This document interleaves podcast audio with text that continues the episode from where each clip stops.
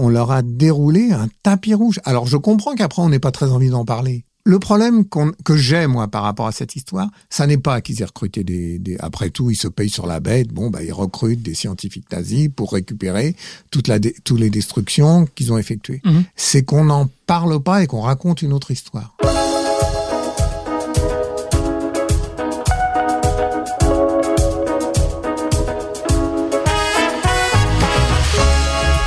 Bonjour et bienvenue à un nouveau numéro de Contact. Tout d'abord, je vous encourage à ajouter des likes à la fin de votre audition, de l'écoute de cet épisode, si vous avez aimé. Et même si vous n'avez pas aimé, je vous encourage à mettre des likes. Si vous n'êtes pas abonné, s'il vous plaît, faites-le. Très utile pour notre référencement. Vous le savez, euh, le web, c'est la jungle. Et pour qu'on nous trouve, encore faut-il que vous vous manifestiez. Merci par avance. Alors, je vous présente notre sujet, sinon notre invité même de cette semaine, Michel Tedoldi, réalisateur et scénariste, qui au fil des ans a signé plusieurs documentaires.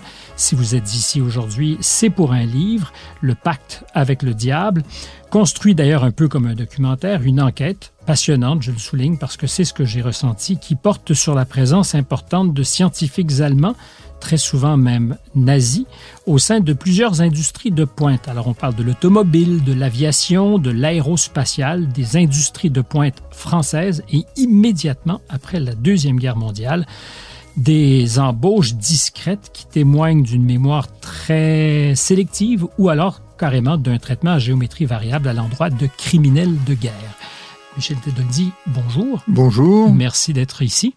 Euh, d'abord, un, travail de longue haleine pour vous. Vous avez planché là-dessus pendant quelques années. Oui, oui, bah oui, oui, ça m'a pris 6-7 euh, ans pour euh, mener à bien l'enquête, sur laquelle je suis tombé en réalité tout à fait par hasard. Oui, vous vous intéressiez à l'époque à l'amiante. À l'amiante, d'ailleurs, c'est un, sujet canadien. Très canadien.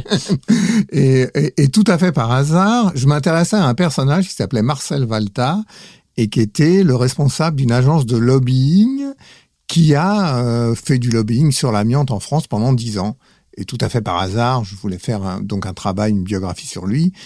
Et je m'aperçois dans un, petit article que ce Marcel Valta a été embauché par euh, Charles Tillon, ministre de l'air, à la Libération en 1944. C'était un communiste, hein, Marcel Valta comme Charles Tillon, pour aller recruter, en tout cas pas recruter, mais repérer des scientifiques allemands en Allemagne pour l'État français. Donc là, je suis tombé de ma chaise parce que je connaissais l'histoire des Américains, bien sûr. Paperclip. Paperclip, je connaissais les, soviétiques, je savais que les Anglais, mais aucune trace des Français qui, bien sûr, euh, normalement, n'avaient absolument pas participé à ce type d'opération. Et donc je me suis dit, est-ce que c'est une fake news? Parce que bon, faut se méfier mhm. après les sources. Est-ce que est-ce que c'est une fake news? Est-ce que c'est pas une fake news? Donc je commence à chercher. D'abord, je cherche dans toutes les encyclopédies concernant l'aviation. Je ne trouve pas un mot. Toutes les encyclopédies, pas un mot. Donc je commence à avoir des doutes. Et tout à fait par hasard, merci Internet, je tombe sur un article qui date de 1999 de l'Express qui recommence à raconter le début de cette histoire. Et voilà, et après, c'est parti. Mais c'était le seul petit bout de fil qui dépassait, quoi. C'était le seul bout de fil qui dépassait, oui. Oui, oui, absolument. Donc, on avait fait l'impasse depuis 60 ans sur ce que nous allons déplier tranquillement, vous et moi, mais qui est un pan significatif de l'histoire française. Oui, en tout cas, il y a eu un silence. Alors, moi, je pense que j'ai pas, j'ai pas de d'explication, sauf qu'il faut, il fallait conserver un discours résistentialiste. Mais sinon, oui, il y a eu un silence qui a été un silence euh, de plomb. Pourrions-nous dire que c'était un silence un peu hypocrite aussi? On peut le dire sans grand risque. Sans grand risque. Sans grand Je vous vois sourire, c'est donc que vous le pensez certainement. Euh, dans l'histoire beaucoup plus récente, parce qu'on parlait de mémoire à géométrie variable, en fait, je parlais de mémoire à géométrie variable, vous savez sans doute qu'on a honoré au Canada, à la Chambre des communes, lors du passage du président Zelensky, euh, un ancien nazi, ukrainien, mm. qu'on a applaudi à tout rond parce qu'il avait lutté contre les Russes. Mm, Il aurait fallu faire euh, les, devoirs les plus élémentaires pour savoir que s'il avait en Ukraine combattu les Russes, c'est qu'il était probablement aux côtés des Allemands. Il y a des chances, il y a des chances. Êtes-vous surpris de ce que nous ayons euh, ben, cette mémoire un peu hémiplégique ou cette façon, euh, je reviens à l'expression, la géométrie variable, de, de mettre en ordre les faits selon qu'ils nous aident dans le grand roman national ou qu'ils nous nuisent?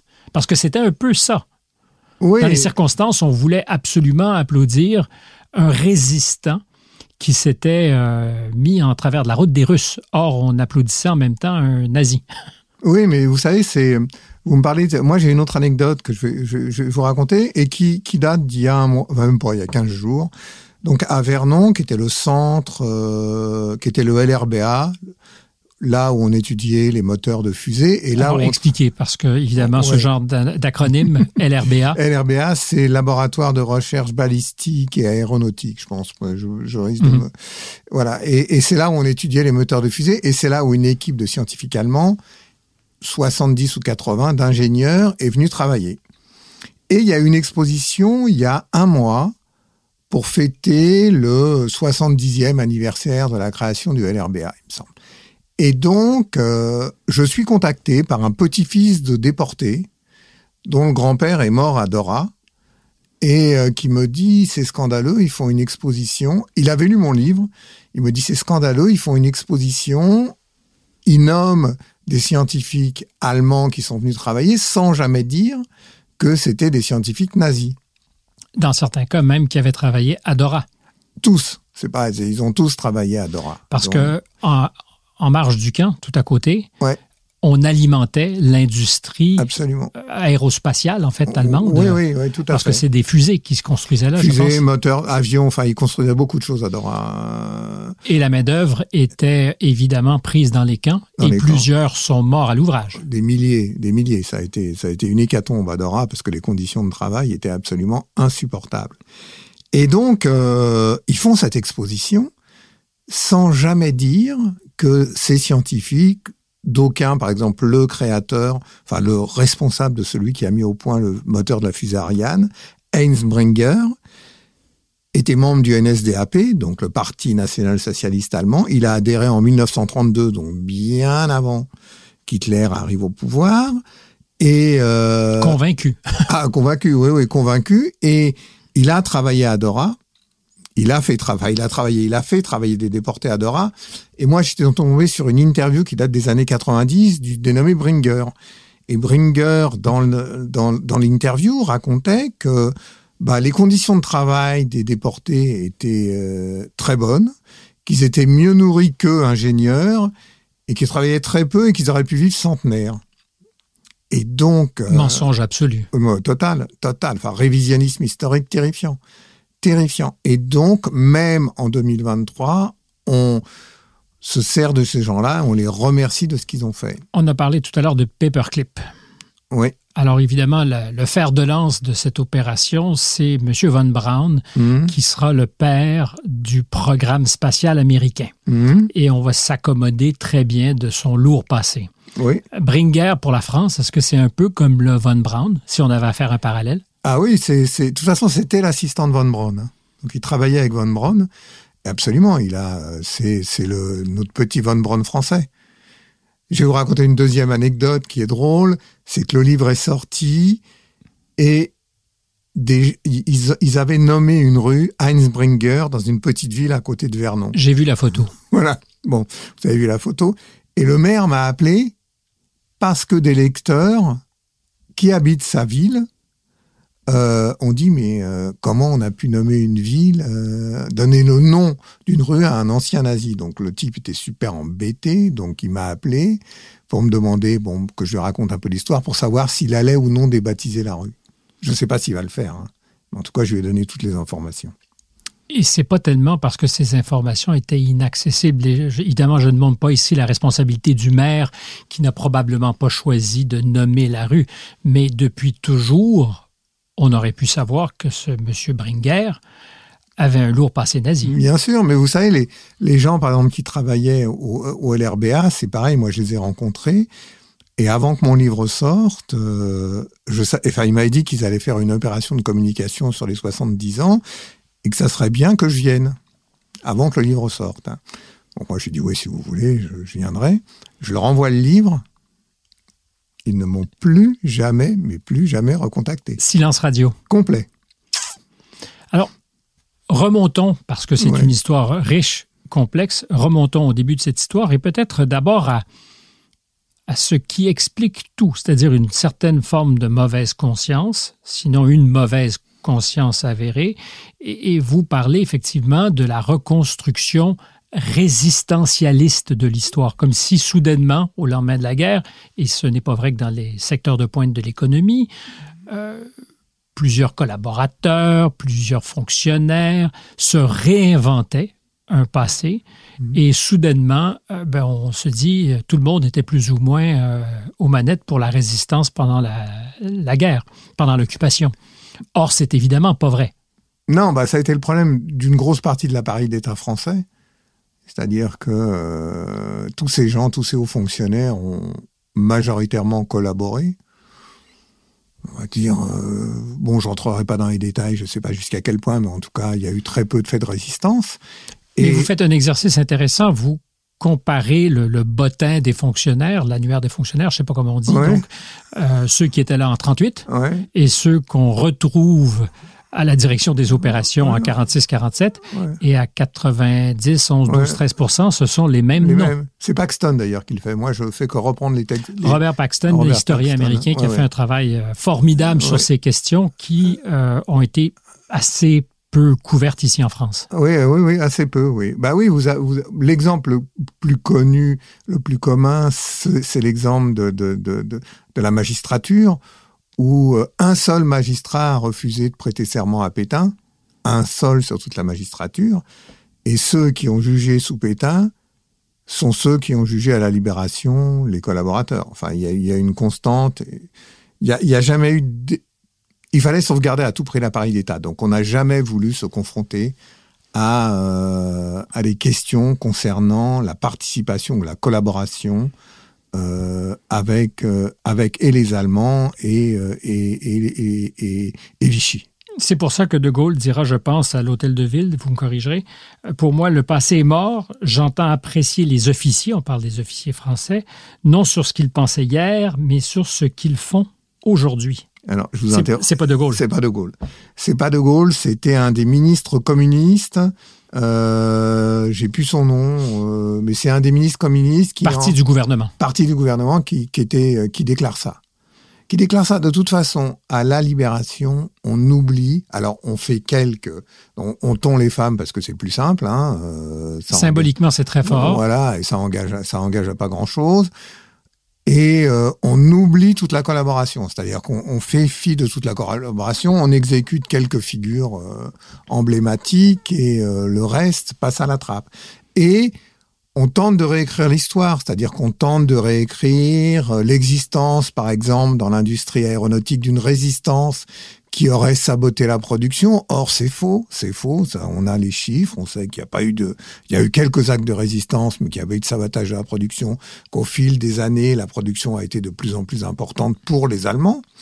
Donc, Donc euh, l'inverse du euh, discours résistentialiste. Absolument. Où on découvre que la production française au service de l'industrie allemande des armements Tout à fait. était non seulement égale à elle-même, mais peut-être meilleure qu'avant-guerre. La productivité augmentait la productivité augmentait. C'est les chiffres des historiens, je, je les ai pas inventés. Donc voilà, il y a, y, a toute, y a toute une construction euh, historique qui est revisitée, mais parce que je pense qu'il y avait... vous savez, la France n'est pas le seul pays, parce qu'on prend l'Allemagne, bon, tout le monde parle du procès de Nuremberg, etc. D'accord. Mais combien de nazis sont passés au travers Combien de nazis L'appareil d'État allemand, c'est pareil, mhm. sont passés au travers? Combien?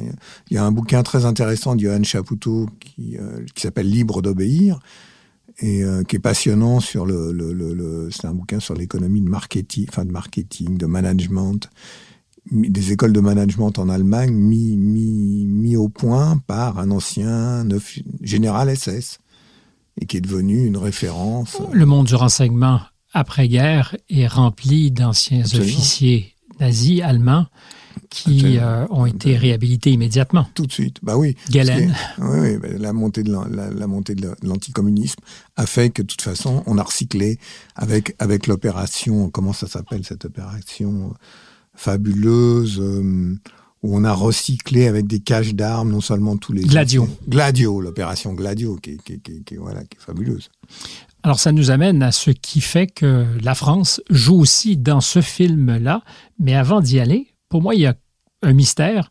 est-ce qu'il y a encore aujourd'hui une mauvaise conscience? Parce que je vous ai parlé à micro fermé de, de ma perception de ce qui s'est passé avec votre livre. Très peu d'articles dans la presse écrite, Aucun. sinon aucun. Aucun. Euh, Quelques présences à la télévision et à la radio. Mais il me semble, en tout cas, un, un silence assourdissant parce que inversement proportionnel à ce que vous souleviez. Ouais, mais j'ai pas de. Honnêtement, comme je suis pas complotiste, comme je suis pas paranoïaque, euh, ça m'a surpris, ça a surpris mon éditrice aussi. Mais j'ai pas d'explication. Enfin, je, je, je sais pas. Honnêtement, je ne sais pas. Je suis, je suis, je pense que c'est des sujets euh, qui sont gênants pour euh, ce qu'on n'arrête pas de, de continuer à mettre en place concernant le roman national, où on raconte parce que bon, c'est pareil pour la Ganagérie, c'est pareil pour un tas de choses. On raconte une autre histoire que celle qui s'est déroulée en réalité, mais je je peux pas dire, enfin, je veux pas, euh, voilà. Mais ça- pour le documentariste que vous êtes, c'est quand même embêtant parce que c'est ce que vous venez de dire. Nous racontons une histoire qui ne correspond pas à la réalité. Donc, nous sommes collectivement nourris d'une Ouais. histoire. Euh, Alors là, évidemment, pas besoin d'être complotiste pour le constater.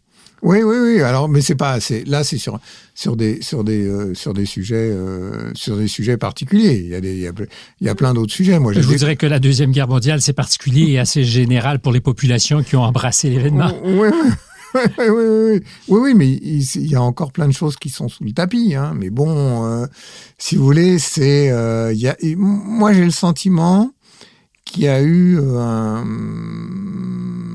comme une sorte d'accord tacite politique de toutes les forces politiques pour euh, Terre. taire ou raconter une autre histoire, en tout cas. Alors l'histoire qui est la vôtre, c'est celle des Français qui, comme les Américains, sont partis à la pêche au talent et au talent de grands scientifiques qui euh, avaient fait la démonstration pendant la guerre qu'ils détenaient certains secrets ou certaines Savoir-faire. savoir-faire, oui, exactement, qui échappaient aux Américains, qui échappaient aux Français. Mhm. Et le hasard fait qu'on va concéder à De Gaulle une zone d'occupation Mhm. on savait que l'Europe avait été divisée entre soviétiques, américains et anglais. Mhm. Et finalement, Cocorico, De Gaulle Ouais, arrive à imposer une zone d'occupation qui est riche, qui est riche sans que personne ne le sache, de, de secrets qui sont Ouais. enfouis, disons-le, et de la présence de plusieurs scientifiques. Ce qu'il faut expliquer, c'est qu'au départ, euh, très vite, les Américains, mais assez vite les Français aussi, se sont aperçus que l'Allemagne était un puits de science et de connaissances qu'ils n'avaient pas.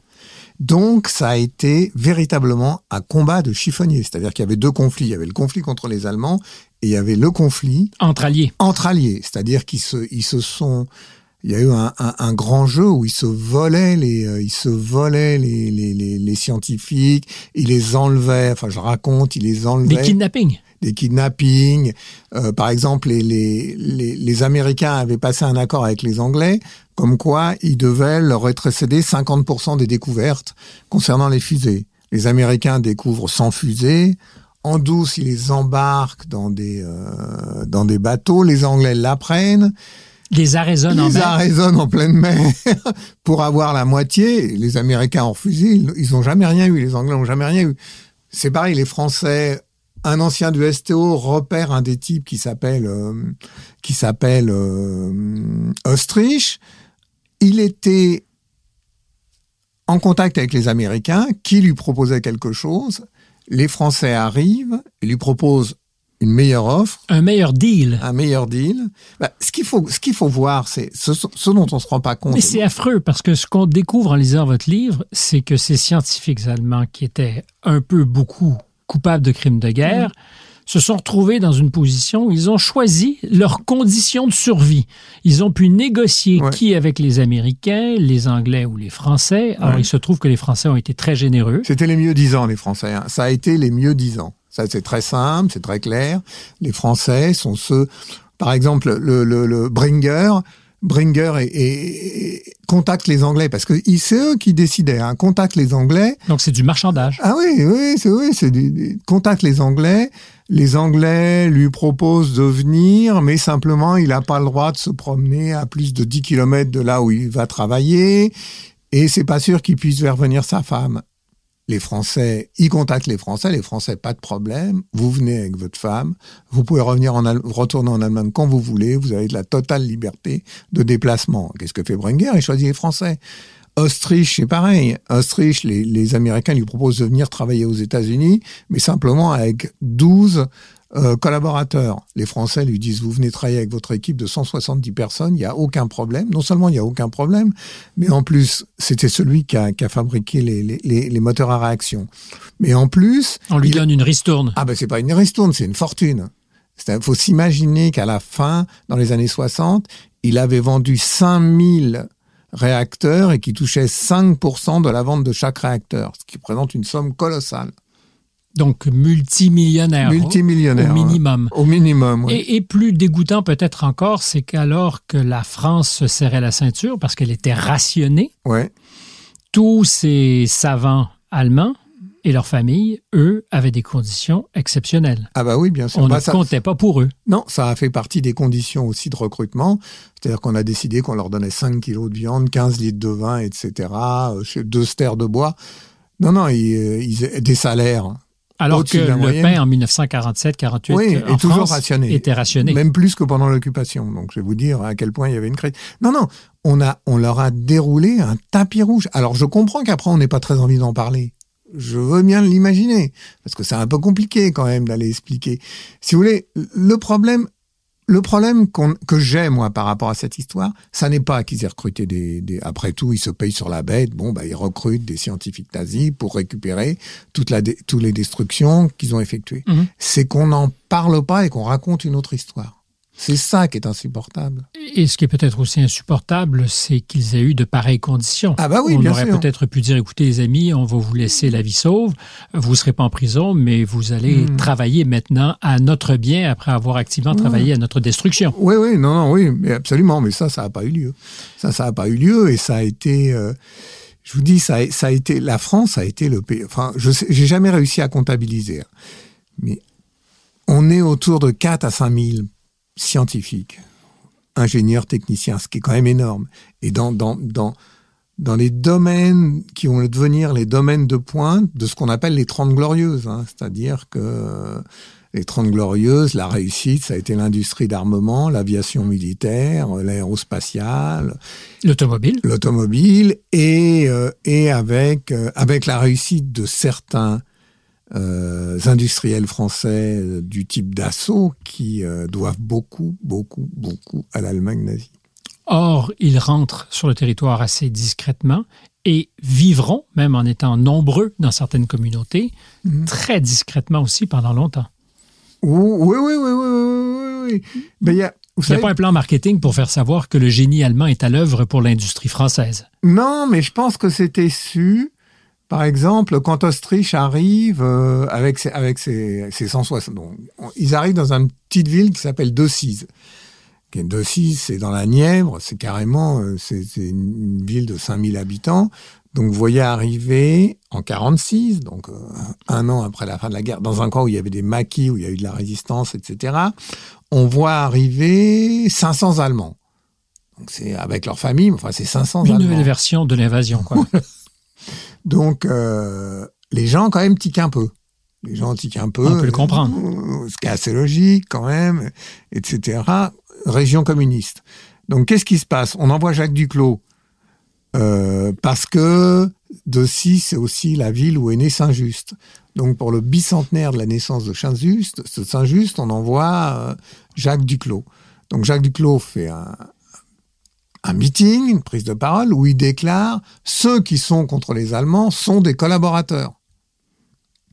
Ceux qui sont en ce moment chez nous contre les Allemands sont des collaborateurs. Donc, on vient littéralement d'inverser le sens Ah, de com- l'histoire. com- complètement, complètement. Mais c'est orwellien comme discours. Oui, oui, oui. Et vous avez, ah, et après, vous avez, donc moi je descends à Decize, bon, je tombe sur un historien local, etc. Je recherche un peu dans la presse, Rien. rien. Dans les archives, un article.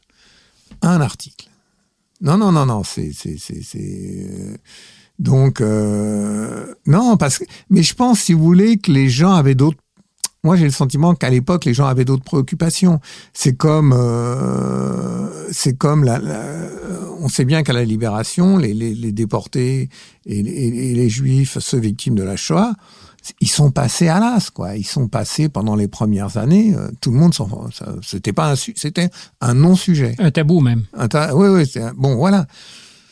Donc, si vous voulez, c'est euh, ce qui m'étonne plus, c'est la durée dans le temps. C'est-à-dire de ce silence. Ouais, et, et tous les tous les courants politiques ont, ont, ont, fait perdurer cette situation. Parce qu'il y avait évidemment dans, dans cette sélection, en amont théoriquement, un appareil critique où on disait, bien évidemment, si vous avez un lourd passé, on, on va le regarder, on va l'examiner, et peut-être qu'on ne voudra pas collaborer avec vous, sauf exception. Sauf euh, euh, circonstances exceptionnelles. Circonstances exceptionnelles.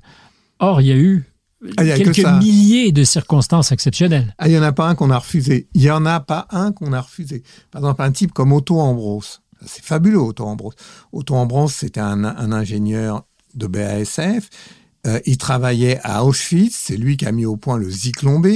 C'est lui qui a amené le Zyklon B à Auschwitz. Donc, qui est responsable directement de l'anéantissement de, centaines de milliers de personnes, sinon de millions. Ouais. Et, et ben on l'a embauché. Bon après on l'a, on l'a, les Américains l'ont réclamé, mais pendant deux ans on l'a embauché. Il a travaillé avec les Français.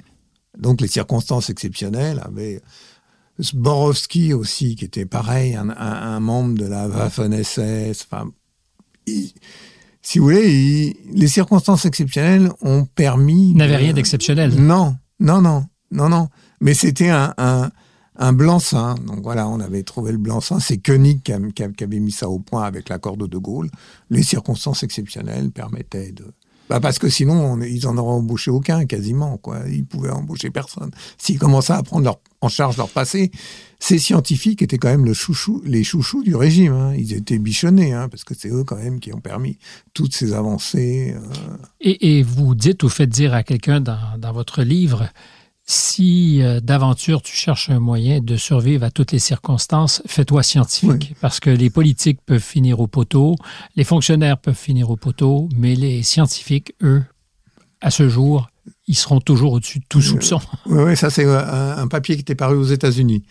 C'était au moment où ils ont ils ont découvert l'arrivée de Von Braun et de tous ces scientifiques. Voilà, c'était je ne sais plus dans quelle revue.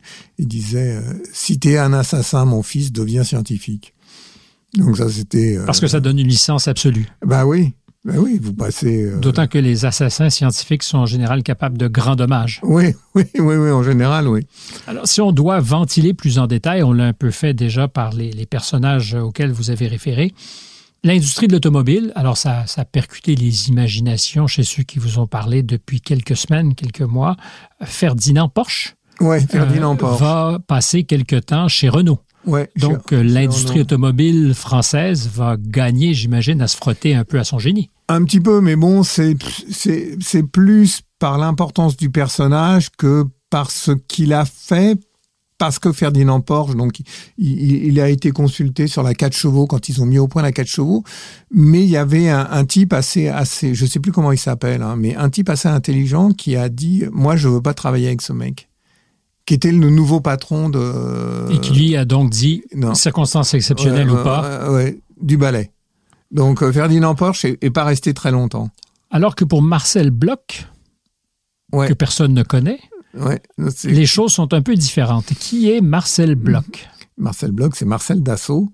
Donc euh, oui, donc euh, Marcel Dassault, il a été donc il a été déporté à Buchenwald. Mais avant d'être déporté, ah oui, si j'ai bien lu, ah oui, l'histoire. Ben, c'est parce que c'est pas une anecdote, pardonnez-moi de vous arrêter, mais donc Marcel Bloch, juif, futur déporté, au début de la guerre, offre de livrer de ses bombardiers. Enfin, il offre pas de livrer, il a une commande, il a une commande de l'industrie aéronautique allemande de 175 ou 150 de ses avions de, de chasse, enfin, ces avions de chasse, et il l'accepte ce qui est le rôle d'un industriel, il l'accepte. Là-dessus, Bergeret, qui était le ministre de l'air de Vichy, parce qu'il y a un antisémitisme qui est tel, on, on s'imagine pas l'antisémitisme de Vichy était des fois plus terrifiant que celui des Allemands. Donc, s'oppose à ça. C'est hors de question. Sous prétexte que Bloch est, juif. une entreprise, enfin, Oui. l'entreprise de M. Bloch est juive. Et juive et privée. Donc c'est hors de question. Donc, Donc, bon, plutôt que d'aider l'allié, il Ouais. va choisir de tirer dans le pied d'un citoyen juif français. Voilà. Et donc, le- le- la commande est annulée. Mais là où, où Dassault est très fort, c'est que Dassault, mais Dassault a passé sa vie à mentir. Donc, Dassault va raconter une autre histoire à la Libération. Il va expliquer qu'il n'a jamais voulu travailler pour les Allemands, qu'il a toujours refusé, ce qui est faux. Donc, et à la Libération, il sort de camp. Il va voir Marcel Paul, qui l'avait aidé quand il était déporté. Et Qui était présent au camp avec lui. oui, qui était présent avec lui et qui était ministre de l'Industrie à la Libération. Il va le voir et donc il a des, des financements pour refabriquer des avions, pour relancer l'entreprise Dassault, enfin Bloc, Dassault ou Dassault Bloc. Et euh, alors il commence à fabriquer des prototypes et comme tous les prototypes fabriqués à la Libération, ça se révèle être des fer à repasser qui volent mal, qui sont, ne volent pas. qui volent pas, qui bon, qui ont- qui ont aucune autonomie, etc. Et coup de chance, il y a des caisses récupérées par les services français sur des ailes Delta. Me demandez pas ce que c'est que les ailes Delta, mais voilà, c'était un progrès pareil mis au point par les Allemands dans le domaine de la- l'aéronautique militaire, des plans dont euh, Dassault s'empare, dont ils réclament la paternité, alors que pas du tout, c'est des, plans des Allemands, et qui vont lui permettre, qui vont lui permettre de euh, réaliser des nouveaux avions qui commencent à voler un peu mieux. Et puis là-dessus, comment, je sais pas, il tombe sur Ostrich, ce fameux ingénieur euh, nazi, et euh, il va y avoir une collaboration entre Ostrich et Dassault qui fait que Ostrich va motoriser tous les avions jusqu'au Mirage. Mirage étant le- le- la plus belle réussite de l'aviation française militaire. Mais il est bien nommé cet avion. Parce que Ouais. c'est un mirage du génie français. Oui, c'est un mirage du génie français, absolument. Absolument. Et donc, euh, voilà, il va y avoir une collaboration entre Ostrich. Et ce qui est le pire et le plus terrifiant, c'est qu'à la fin du compte, il va obtenir la Légion d'honneur, le Sir Ostrich. En C'est- 1962. En 1962, il obtient la Légion d'honneur, ce qui est quand même le pompon de l'affaire. Et je veux dire, aller décorer de la Légion d'honneur un, un ancien euh, nazi, euh, c'est, euh, qui, avait reçu, qui était un- assez proche d'Hitler, puisqu'il avait reçu de, une commande directement d'Hitler pour fabriquer euh, euh, l'avion du peuple, l'avion du peuple à réaction, le Henkel 162, je crois. Donc voilà, donc on est, on est, on, voilà, on est dans les mélanges des genres. euh, a- Et, pour la légende d'assaut, évidemment, ça la fout un peu mal. D'autant Oui, qu'il a passé beaucoup de sa vie à la créer, cette Ah légende. oui, ouais, absolument, absolument, absolument. Alors, il raconte, je le raconte dans le livre, il, ra- il raconte même sur Marcel Paul, il raconte des événements qui se sont jamais déroulés. Enfin, c'est, Alors qu'il était au camp. Ouais, alors qu'il était au camp, c'est un mensonge. Bon, c'est terrifiant, quoi. Mais bon, voilà. Mais la géographie officielle retient que le mensonge. Oui, absolument. L'histoire officielle ne retient que le mensonge, oui. Bah oui, puisque. Et vous avez pris le temps deux fois de me dire je ne suis pas du tout complotiste. non, Alors, dans ce parce cas-ci, il que- n'y a pas de complot, puisque c'est. Ben, C'est-à-dire qu'il y a un complot, mais c'est l'histoire officielle. non, mais il n'y a, a pas d'idée, euh, comment dire. euh, Ben, deux ou trois personnes ont dû se parler pour arriver à cette géographie. Non, il y a un silence des historiens là-dessus. Bien sûr, il y a des spécialistes de Dassault, ils disent rien. Bien sûr qu'il y a un silence, mais c'est pas un complot. Après, vous êtes historien, vous êtes spécialiste de Dassault, vous faites toutes les biographies, les trucs comme ça. Vous allez pas vous tirer une balle dans le pied et, euh, euh, vous fâcher avec la famille Dassault, ce qui fait que vous n'aurez plus de rentrée d'argent, je sais pas, quand vous écrivez un livre. Il y a, y, a, y a un côté humain. Les historiens sont des êtres humains, hein, donc euh, Comme nous tous. comme nous tous. Donc on est. euh, Mais c'est fâcheux pour l'histoire de nous tous. Oui, c'est fâcheux. Alors, après, je pense qu'il y a quelque chose qui est de l'ordre de la, de la curiosité qui... euh, parce que tous les éléments que je raconte, j'ai pas, j'ai, j'ai- je les ai trouvés. hein. Il y a des historiens qui ont écrit, il y a des articles, il y a des trucs. Bon, faut rassembler les éléments. Mais j'ai, j'ai pas... non Mais il n'y avait pas un appétit formidable, puisque. non, il n'y a pas, il y a pas, il y a pas un. On s'arrange toujours avec l'histoire officielle. Je vous dis, c'est bon, c'est l'histoire officielle de, de, de, de, de la guerre d'Algérie. On s'arrange avec l'histoire officielle de, je sais pas, des, des Tutsis et des Hutus, euh, les massacres. On s'arrange avec cette histoire. On s'arrange à chaque fois. Avec des mensonges. Eh, avec des omissions. Mhm. Moi, je, je trouve que c'est plus euh, des hommes. On nous des oublis, Mhm. des oublis involontaires, mais parce que euh, c'est. Alors, je suis pas sûr que ça soit lui, mais euh, en même temps, j'ai j'ai des. Je crois que c'est lui, c'est De Gaulle qui disait je préfère les mensonges qui élèvent, Qui élève, aux vérités qui, qui abaissent. abaisse. C'est donc Donc, dire euh, qu'il peut y avoir des vertus au mensonge quand on fait de la politique. J'imagine qu'après une guerre comme la Deuxième Guerre mondiale, on peut s'accommoder ponctuellement de petits mensonges pour permettre de cautériser des plaies. La question, c'est est-ce que 75 ans plus tard, quand tout est bien coulé dans le béton, on veut vivre avec euh, de pareils souvenirs spécieux? Ouais, mais c'est compliqué de se débarrasser après. de ces- Vous savez, plus, plus ça tarde, plus c'est compliqué et plus c'est dur. C'est vrai dans nos vies ordinaires, Oui, oui, oui, oui, avec bah oui. euh, nos dans les conjoints, familles, conjointes. ouais. euh, dans les familles, c'est- c'est c'est la même question. C'est-à-dire que quand les silences s'installent, euh, les silences deviennent des vérités et après, pour s'en débarrasser, c'est extrêmement complexe. Donc là, on est un peu dans cette histoire. Et puis, je pense que les gens disent, c'est il y a 75 ans, tout le monde s'en fout. Quoi. Le problème, c'est qu'on peut rejouer dans le même film aujourd'hui en se disant ben, c'est impossible, alors que c'est dans 50 ans qu'on constatera qu'aujourd'hui, on nous raconte des histoires.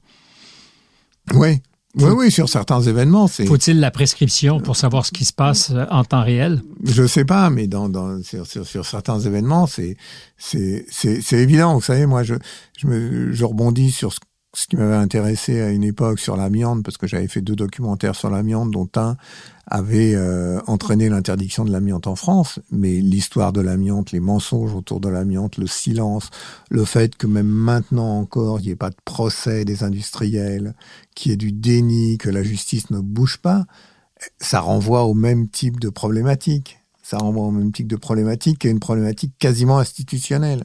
C'est-à-dire c'est extrêmement complexe à faire bouger. Et c'est très intime pour nous qui vous écoutons de l'autre côté de l'Atlantique Oui. parce qu'on a beaucoup joué dans l'amiante. L'asbest- L'asbestose. L'asbestos, en effet. Euh, l'industrie de l'aérospatiale, donc euh, l'industrie de pointe de l'aérospatiale, est aussi pour beaucoup, on l'aura compris en vous écoutant, le fait des Allemands. Donc, Ouais. euh, même chose, euh, les fusées s'appellent Ariane, on pourrait aussi dire des fusées Mirage. Oui, oui, oui, oui, oui, bah bien sûr, parce que ah bah là c'était en- encore on savait fabriquer des avions avant-guerre, mais là on- les fusées euh, c'était un savoir-faire purement allemand, donc euh, on savait pas, enfin, on, sa- on savait quasiment pas ce que c'était. Donc voilà, on a recruté, bah c'est pareil, on a recruté massivement. Donc Bringer, enfin on a à Peenemünde, Peenemünde et Dora, c'était là où étaient les les deux centres, et on a recruté En ma- Allemagne pendant la guerre. en Allemagne pendant la guerre et on a recruté massivement donc euh, des, des dizaines, je sais pas combien, c'est très des centaines, c'est très difficile à savoir de euh, d'ingénieurs et tout qui ont mis au point le moteur de la fusée Ariane jusqu'à la moteur jusqu'à la fusée Ariane 5, c'était le moteur mis au point par Bringer.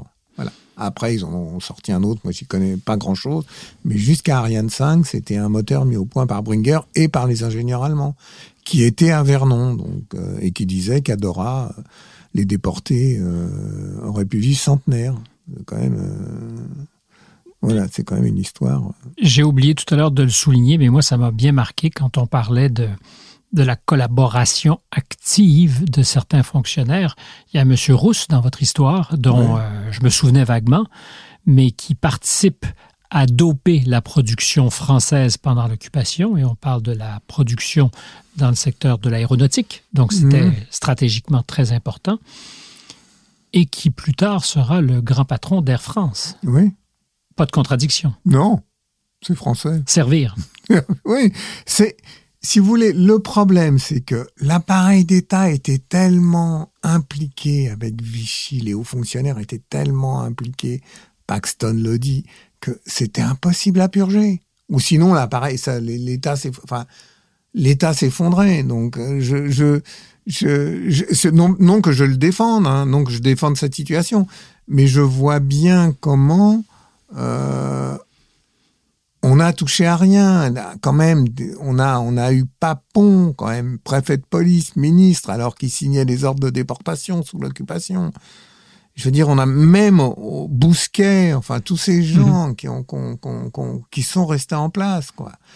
Donc il y a, y a un côté. Et on euh, pourrait parler des accointances euh, collaborationnistes du président Mitterrand. Ah, tout à fait. Oui, oui, bien sûr, bien sûr. Non, mais bien sûr. C'est, c'est, c'est, c'est. euh, Si vous voulez, c'est une, euh, c'est une zone grise où on n'a pas trop, trop voulu aller, aller y regarder parce que ça remettait en cause, en cause beaucoup trop de choses. Et pense. le roman national, particulièrement celui de la grande industrie. Oui, oui, aujourd'hui. oui, oui, oui. Bah, le roman national, il, il perdure, hein. Il perdure. Vous euh, pensiez trouver tout ça quand vous avez commencé vos recherches il y a Non, ans? pas du tout, pas du tout. Je je je pensais pas que ça. Je pensais pas trouver ça. Je, me souviens à la fin, j'ai fait lire le manuscrit à une historienne qui s'appelle Anne Simonin, qui est spécialisée dans aussi dans l'époque et qui m'a dit mais ça remet en cause tout un tas de choses. Quoi. Moi, je pensais pas. Hein, je pensais pas que c'était. Je pensais pas que ça avait cette ampleur-là. Je pensais pas que c'était. euh, Ce qui me trouble, c'est que votre livre n'ait pas eu davantage d'ampleur. Peut-être qu'il y a un lien de cause à effet, vous ne voulez pas faire, vous, ce, ce lien? Non, moi, je fais pas. Je fais, je fais pas. Et je ne le fais pas non plus. Je pose la question. Je suis patient parce que il y a tellement, des fois, il y a tellement d'écrits. Moi, je suis tombé sur des écrits passionnants et je me suis dit, mais il y a personne qui les a lus. Je pense qu'aussi, il y a une, euh, il y a une fainéantise du monde à s'intéresser. euh, si vous voulez, le discours consensuel prend de plus en plus de place, donc euh, faut être consensuel. Donc, euh, on va pas aller remuer les vieilles plaies qui vont rien changer parce qu'il y a, soix- enfin, je me fais l'avocat du diable, parce qu'il y a 75 ans. Donc maintenant, ça sert à quoi? Ben, ça sert à être euh, aujourd'hui vigilant sur ce qui se Bien passe. sûr. Ah, ça, j'en suis convaincu. Mais les gens vous disent, ça sert à quoi? C'est du, Ben- du, du passé. Je vous dis moi merci parce que c'est du très bon travail de recherche, Ben, d'enquête, d'investigation. Michel Tédoldi, c'est un pacte avec le diable, sorti au printemps dernier, mais encore tout à fait disponible dans toutes les bonnes librairies. Un plaisir que de converser avec vous. Merci. Voilà qui complète notre épisode pour cette semaine de Contact. Marianne Gredon était à la recherche, Jeanne Croteau, comme toujours, était à la réalisation. C'est Adrien Beccaria qui est en studio avec moi ici à Paris. À tous, à bientôt.